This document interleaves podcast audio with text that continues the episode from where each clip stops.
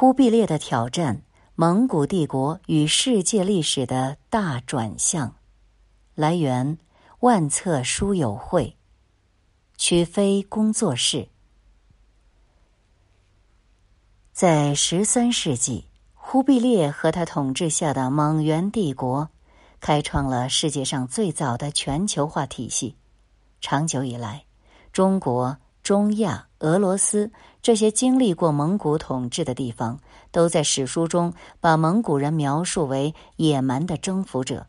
尤其是俄国史学界，还有一个著名的说法，叫做“鞑靼人桎梏”，说蒙古人的统治拖了俄罗斯的后腿，让俄罗斯不能融入欧洲的先进文明。对于这些，杉山正明。逐一进行了反驳。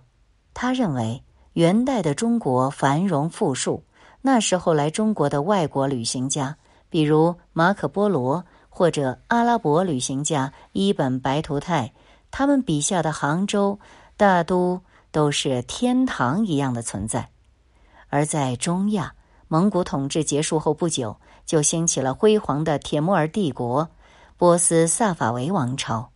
他由此反推说。这都说明蒙古人之前打下了足够的基础。对于鞑靼人桎梏，他更是全面推翻。他说：“正是在蒙古的统治之下，原本松散而互相敌视的俄罗斯城邦，才奠定了统一的基础，并最终迈向了俄罗斯帝国之路。”所以，之前的这些论断都应归结为。定居民族对游牧民族的成见，忽必烈可以说是第一个全球化体系的缔造者。那么，忽必烈究竟经受了什么挑战呢？分别是：第一个挑战，新的国际局势之下，整个蒙古帝国发展模式面临的挑战；第二个挑战，突破传统，用非常规的手段。获得继承权的挑战，第三个挑战，完成蒙古帝国的转型，并在此过程中建立一个全球化体系的挑战。可以说，这三个不同层面的挑战，有系统性的挑战，也有忽必烈个人面临的挑战，构成一个递进关系，就像一个晋级游戏。这件事要从公元一二五九年说起。当时，蒙古的大汗，也就是最高元首，还是忽必烈的哥哥蒙哥，他正在发动一场对南宋的全面征服战。蒙古兵分三路，其中蒙哥自己率领右翼军队进攻四川，非常突然的就死在了四川钓鱼城。关于蒙哥的死因，历来众说纷纭。在这本书里，也就是这本《忽必烈的挑战》这本书里，杉山正明倾向于认为他是死于传染病，但也只是推论。但无论蒙哥确切的死因是什么，他的死都对蒙古甚至是全世界产生了至关重要的影响。所以，一二五九年是改变世界的一年。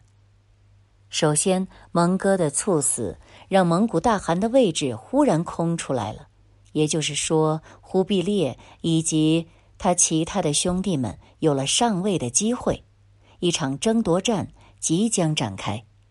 但是在详细说忽必烈上台之前，我们要把视角调到更大，看一看，在整个蒙古帝国的范围内。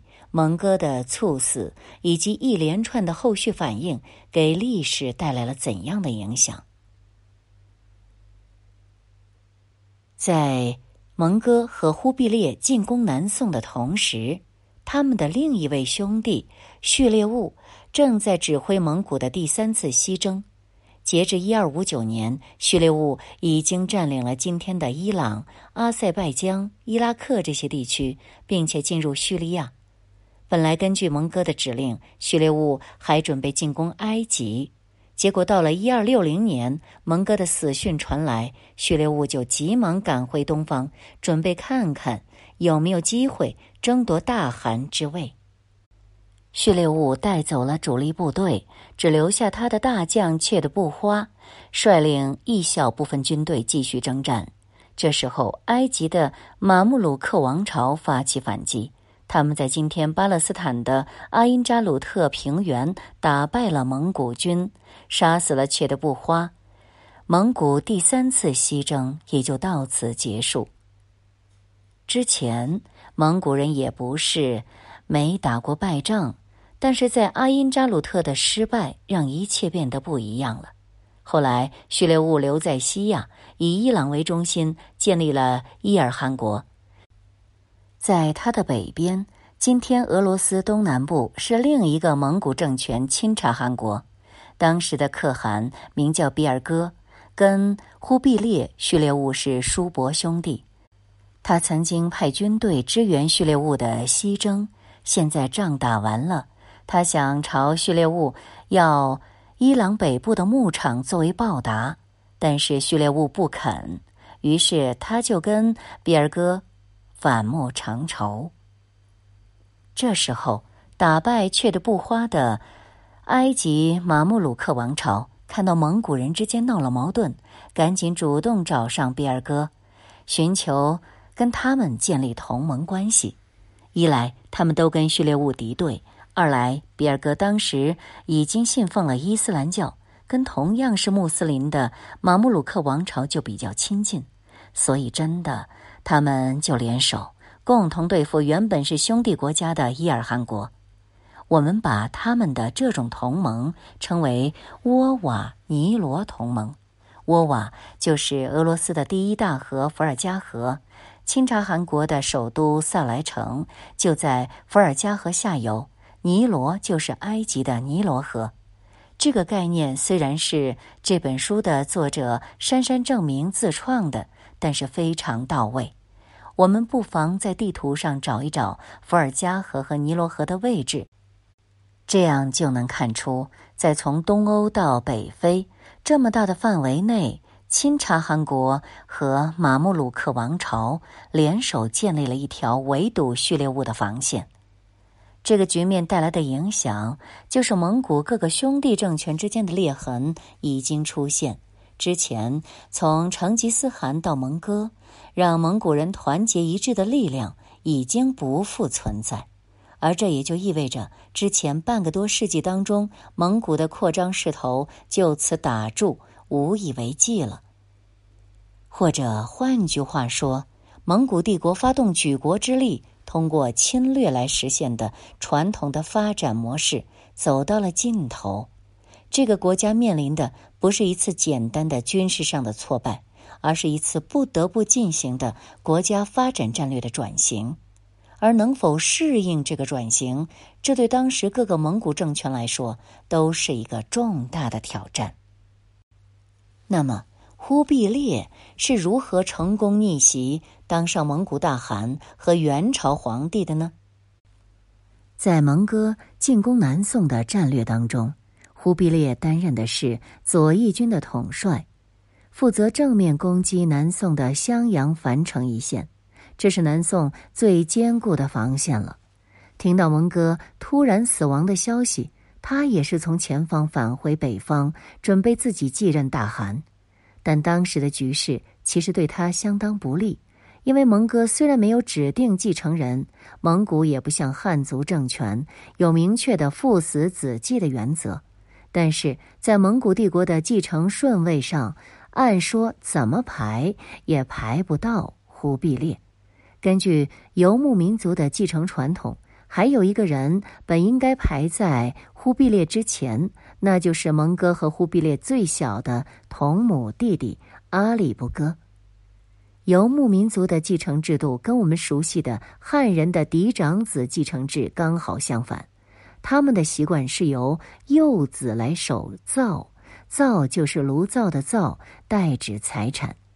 这个逻辑呢是这样的：游牧民族都是逐水草而居，一个家庭如果太大，游牧迁徙寻找草场就不方便，所以。当一个家庭的孩子长大成人，就会离开家庭，自己出去自立门户。当长子成年分家出去的时候，父母通常还在壮年；过几年次子再分家，父母也还干得动。以此类推，当最后父母老迈没有劳动能力的时候，留在他们身边照料的就是最小的一个儿子。由于他承担了赡养老父母的义务，所以父母死后，遗产也就由他来继承。这个就叫幼子守造，也有的书上叫做幼子守产，是游牧民族一种习惯的继承制度。再来看蒙哥的嫡亲兄弟，一共有四人：蒙哥、忽必烈、序列兀、阿里不哥。这四人当中最小的就是阿里不哥。之前他奉命留守蒙古的首都哈拉和林。蒙哥死后，他就援引幼子守造的传统，要求继承蒙哥的大汗之位。当时蒙古四大汗国当中有三个都是支持阿里不哥的，所以这个时候忽必烈面临的就是他个人遇到的第一个挑战。如何登上蒙古帝国大汗的宝座？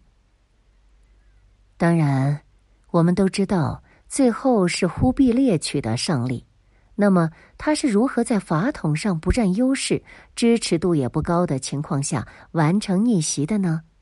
原因是准备早。忽必烈非常注重招来各方的人才。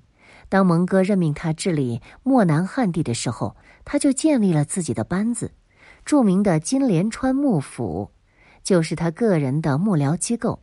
本书中翻译成金莲川营帐，但是我们还是使用金莲川幕府这个更常见的名称。金莲川这个地方是一片草原，位于张家口以北，今天是个旅游风景区。忽必烈选择这里作为他的大本营，显然不是因为风景好。这个位置便于他跟东部宗王以及五头下军团建立密切联系。当时蒙古的亲贵各有各的领地，以蒙古高原为中心，东边的是成吉思汗的四个弟弟们的地盘，他们就称为东部宗王，也叫东道诸王。相对应的就是西部宗王，是成吉思汗的儿子们及其后代。至于五头下军团，这是成吉思汗最得力的功勋将领以及姻亲们的家族，其中包括蒙古开国四杰之首的木华黎的家族。这些家族的封地都在金莲川附近，而且他们也都握有精锐部队。虽然从亲疏关系上来看，东部宗王和五头下的地位比不上西部宗王，但是他们的实力加起来是足以跟西部宗王抗衡的。忽必烈把幕府设在金莲川，就是为了收揽东部四大宗王和五头下军团，来作为自己的政治资源，为日后争位打下基础。也就是说，他是早有预谋。除了这些蒙古贵族。忽必烈还进一步拉拢了汉地的军阀，比如真定的史天泽、顺天的张柔、东平的严实、义都的李坦，这些军阀的地盘都在今天河北、山东一带，实力雄厚。他们本来都是金国人，蒙古灭金之后，对他们采取招抚政策，授予他们侯爵的爵位。忽必烈的金莲川幕府离他们的地盘很近。也和他们建立了良好关系。这四大军阀的家族后来也为忽必烈出了不少力，比如后来在崖山之战消灭南宋最后残余力量的张弘范，就是张柔的儿子。除了广结外援，在金莲川幕府的内部，忽必烈也是招来各族人才，不问出身，不问民族，只看能力。他的谋士和心腹除了蒙古人，还有汉人、女真人、西夏人，还有来自藏区的僧侣帮他料理宗教事务，来自中亚的穆斯林负责理财。总之是唯才是举。这样，忽必烈从争取外界资源到自身的团队建设，可以说是步步走在前面，准备的非常充分。都说机会是留给有准备的人的，所以当蒙哥一死，忽必烈完全有实力自立为汗。一二六零年四月，忽必烈在开平城自行宣布继位。开平在今天内蒙古锡林郭勒盟多伦县一带。这样一来，阿里不哥当然不干了。这年夏天，他也宣布自己继任大汗。其实，从传统上、从手续上，都是阿里不哥都更有合法性。但是，蒙古帝国出现了两个大汗，那当然只能通过武力决出一个。从一二六零到一二六四年，双方断断续续打了五年，终于阿里不哥失败投降，忽必烈成了蒙古唯一的大汗。这场战争被称为阿里不哥之乱，但严格的说，应该是忽必烈之乱。忽必烈才是那个无视传统、作乱争位的人。打败最强大的反对者，登上蒙古帝国的汗位，后来又建立了元帝国，并且统一了中国。可以说，忽必烈成功完成了他的第一个挑战，获取最高权力。但是，这还只是开始。接下来，他还要面对更大的挑战，就是如何运转这个大帝国，又如何建立蒙古世界体系。关于忽必烈建立元朝，中国史书上的评价虽然总体上是正面的，但采用的还是传统的汉族王朝视角。比如明代编修的《元史》上说：“忽必烈以下变夷，历经沉寂，所以为一代之治者。”意思是说，他用中国传统的制度和文化改造教化了少数民族，把他们从文化上变成了中国文化的继承者。而近代的外国研究者认为，忽必烈的元帝国是一个兼具蒙古和汉族传统的二元制帝国。比如著名的法国游牧民族史专家勒内格鲁塞。他写过著名的《草原帝国》，他评价忽必烈说：“在亚洲的其他地区成为成吉思汗的继承人时，在中国，他企图成为十九个王朝的忠实延续者。”而杉山正明认为这两种说法都不准确。他认为，忽必烈要做的是。在从地中海到西太平洋的巨大范围内，塑造一个新型的政治经济体系。说到这里，我们要简要回溯一下蒙古帝国的历史。蒙古自从成吉思汗统一以来，发动过三次西征，在欧洲打到东欧，在亚洲打到叙利亚，后来忽必烈又征服了整个中国。这个过程固然伴随着非常惨烈的战争和杀戮。但是也有一个附带的效果，那就是原来各个国家之间的壁垒被打破，欧亚大陆的大部分地区都被同一个政权控制，连成一片，东西之间商贸和技术交流的通道全部打通，畅行无阻。可以说，之前支撑蒙古帝国发展的就是这种征服战。但是我们在本文开篇的时候讲过。后来，蒙古这些兄弟政权彼此之间出现了矛盾，在西亚有钦察汗国和伊尔汗国的对立，在东亚有忽必烈和阿里不哥的兄弟之争。当忽必烈成为大汗之后，除了亲弟弟序列兀权衡利弊之后站在他这一边，其他三大汗国都拒绝承认他。这个时候。其实，忽必烈面临的是一个重大的抉择：是通过武力来重新统一蒙古的各个政权呢，还是想其他的方法？可以说，忽必烈最终做出了正确的抉择，没有诉诸武力，因为这并不现实。他选择了贸易，利用东西方的商路，将帝国重新整合。忽必烈根据新的形势，放弃了蒙古传统的发展模式——武力征服，转而采用经济手段，把一个军事帝国变成贸易帝国。他以蒙古的军事力量作为后盾，以中华世界的经济力量作为财富的根源，再利用穆斯林发达的商业网，创造出国家主导的超大规模通商物流网络，把游牧世界、农耕世界，甚至是海洋世界都连接起来，完成了蒙古的转型。这是世界历史上。最早具有近代意义的世界体系，那么忽必烈是如何做到的呢？可以概括为两点：一、简政放权；二、巧用资源。简政放权主要是应用在元帝国内部，忽必烈调用大量人力进行城市化建设，兴建上都、大都，这就相当于通过宏观经济手段推动经济发展。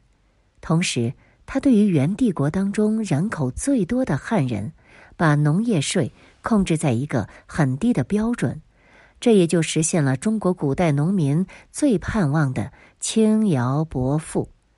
而国家财政收入主要依靠盐铁专卖和商业税，用这部分的收入来维持蒙古人为主的军队开销。这样一来，蒙古人当兵，汉人务农。统治集团与被统治集团相安无事，这是最完美的无为而治。这样，忽必烈也就不必要建设庞大的官僚系统来管理汉人。官僚系统的简化使管理成本下降，也避免了官民之间矛盾的恶化。贸易收入保障了政府收入，可以进一步的再轻徭薄赋。然后再进一步简政放权，良性循环就这么形成了。所以尚武、宽大、重商兼收并蓄，成为了元代的时代特征。对于元帝国之外，也就是他那些不太听话的兄弟韩国，忽必烈运用手中的资源加以控制。他把大量的白银、奢侈品赏赐给各韩国蒙古贵族，来换取他们对自己大汗身份的承认。当然，这种收买的方式获得的效忠并不牢固。但是，这些各韩国的贵族拿到钱之后，需要把他们投入到贸易或者是金融领域，才能不断的持续胜利。而他们普遍比较欠缺做生意的才能。只能委托他们国境内的穆斯林商人代为打理。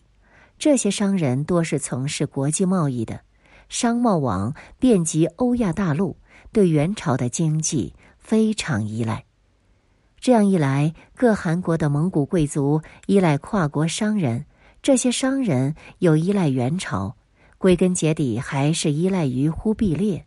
这就使得各韩国对于忽必烈的依赖性增强，心甘情愿的把他视为大汗，并一起帮他维护世界商贸网络的安全。于是，忽必烈既笼络了各韩国的贵族，同时通过宏观经济的刺激，实现了贸易倍增。综上，可以说。忽必烈没有用刀用兵，仅仅凭借贸易这只无形的手，就玩转了大元帝国，又重建了以商贸为纽带的蒙古体系。而他居于这个体系的核心地位，可以说在新的时代背景下，重新设计和改组了蒙古帝国。这个重新编织的蒙古帝国，使得东西方世界之间的联系不再是偶发的、随机的和时断时续的，第一次具有了整体的、持续的和息息相关的意义。亚非欧世界的大部分在海陆两个方向上联系到了一起，出现了所谓世界化的空前盛况。既然所谓的蒙古世界体系这么好，那么，为什么在这些地区，蒙古的统治都持续的很短？这么好的体制，为什么这么快就结束了呢？为什么我们所熟悉的近代世界体系是欧洲人而不是蒙古人所带给我们的？其实这个问题的答案很简单，因为早熟。忽必烈缔造的体系太过早熟，是远远超越时代的。这个体系过于完美，以至于技术的发展跟不上，特别是交通和通讯技术。举例来说，蒙古时代没有大卡车，也没有动力铲，没有火车，也没有动力船，通讯和联络手段只有驿站和信鸽，没有无线电，所以。忽必烈和他的子孙们是靠着极为落后的技术来整合东西超过一万公里的庞大帝国，技术力的薄弱成为这个帝国的致命伤。一旦有巨大的天灾袭来，帝国是没有耐久力来承受打击的。可偏偏十四世纪，整个世界都在承受着大天灾的打击。欧洲、北非、西亚有黑死病肆虐，中国遭受着水旱灾害和大瘟疫。灾变史学家曾这样总结：元代之灾况，较其前之任何朝代，皆严重多矣。越完美、越精密的系统。就越容易因为某一处小细节的问题而全盘停摆。忽必烈的蒙古体系就是这种情况，它太早熟、太脆弱，严重依赖于各个环节都协调运转，而一旦遇到灾难，它的技术瓶颈的影响就变成致命的了。所以，蒙古开创的世界上第一个全球化体系没能持续多久，就因为蒙古各个政权在他们统治区的失势而瓦解。不过，蒙古世界体系的影响一直持续了下来。在蒙古时代后，欧亚所产生的明清帝国、铁木尔帝国、莫卧儿帝国、俄罗斯帝国以及奥斯曼帝国。都是跨文明圈的帝国，并且他们几乎都继承了蒙古帝国相当强固的军事、经济体系的巨大国家方式。而欧洲在近代的崛起是通过追求通商和财富所促成的。那么，是什么力量促使欧洲人踊跃的用商贸形式向外扩张？如果说他们是因为宗教传教的热情，这个解释太过单一，更合理的解释是，欧洲人曾看到了蒙古时代的世界商贸体系，从思维和组织上突破了曾经局限于欧洲和近东的眼光，有了世界级的思维，并积极进取。可以这样来看，蒙古时代开启了真正意义上的世界时代。虽然忽必烈及其子孙的尝试失败了，但是影响力一直延续到了今天。